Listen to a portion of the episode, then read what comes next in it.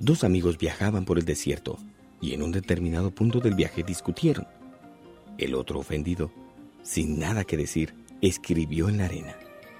Hoy, mi mejor amigo me pegó una bofetada en el rostro. Siguieron adelante y llegaron a un oasis donde resolvieron bañarse. El que había sido abofeteado y lastimado comenzó a ahogarse, siendo salvado por el amigo. Al recuperarse, tomó un estilete y escribió en una piedra. Hoy, mi mejor amigo me salvó la vida. Intrigado, el amigo preguntó, ¿por qué después de que te lastimé escribiste en la arena y ahora escribes en una piedra? Sonriendo el otro amigo respondió, Cuando un amigo nos ofende, debemos escribir en la arena, donde el viento del olvido y el perdón se encargarán de borrarlo y apagarlo.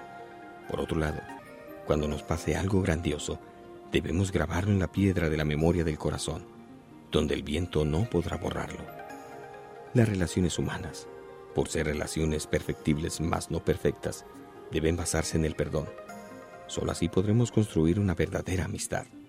Y aunque muchas veces signifique renunciar a nosotros mismos y duela, podremos realmente amar, ser amados y por ende alcanzar la plena felicidad.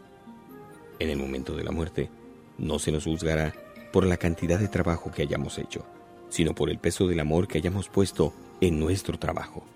Este amor debe resultar del sacrificio de sí mismos y ha de sentirse hasta que duela.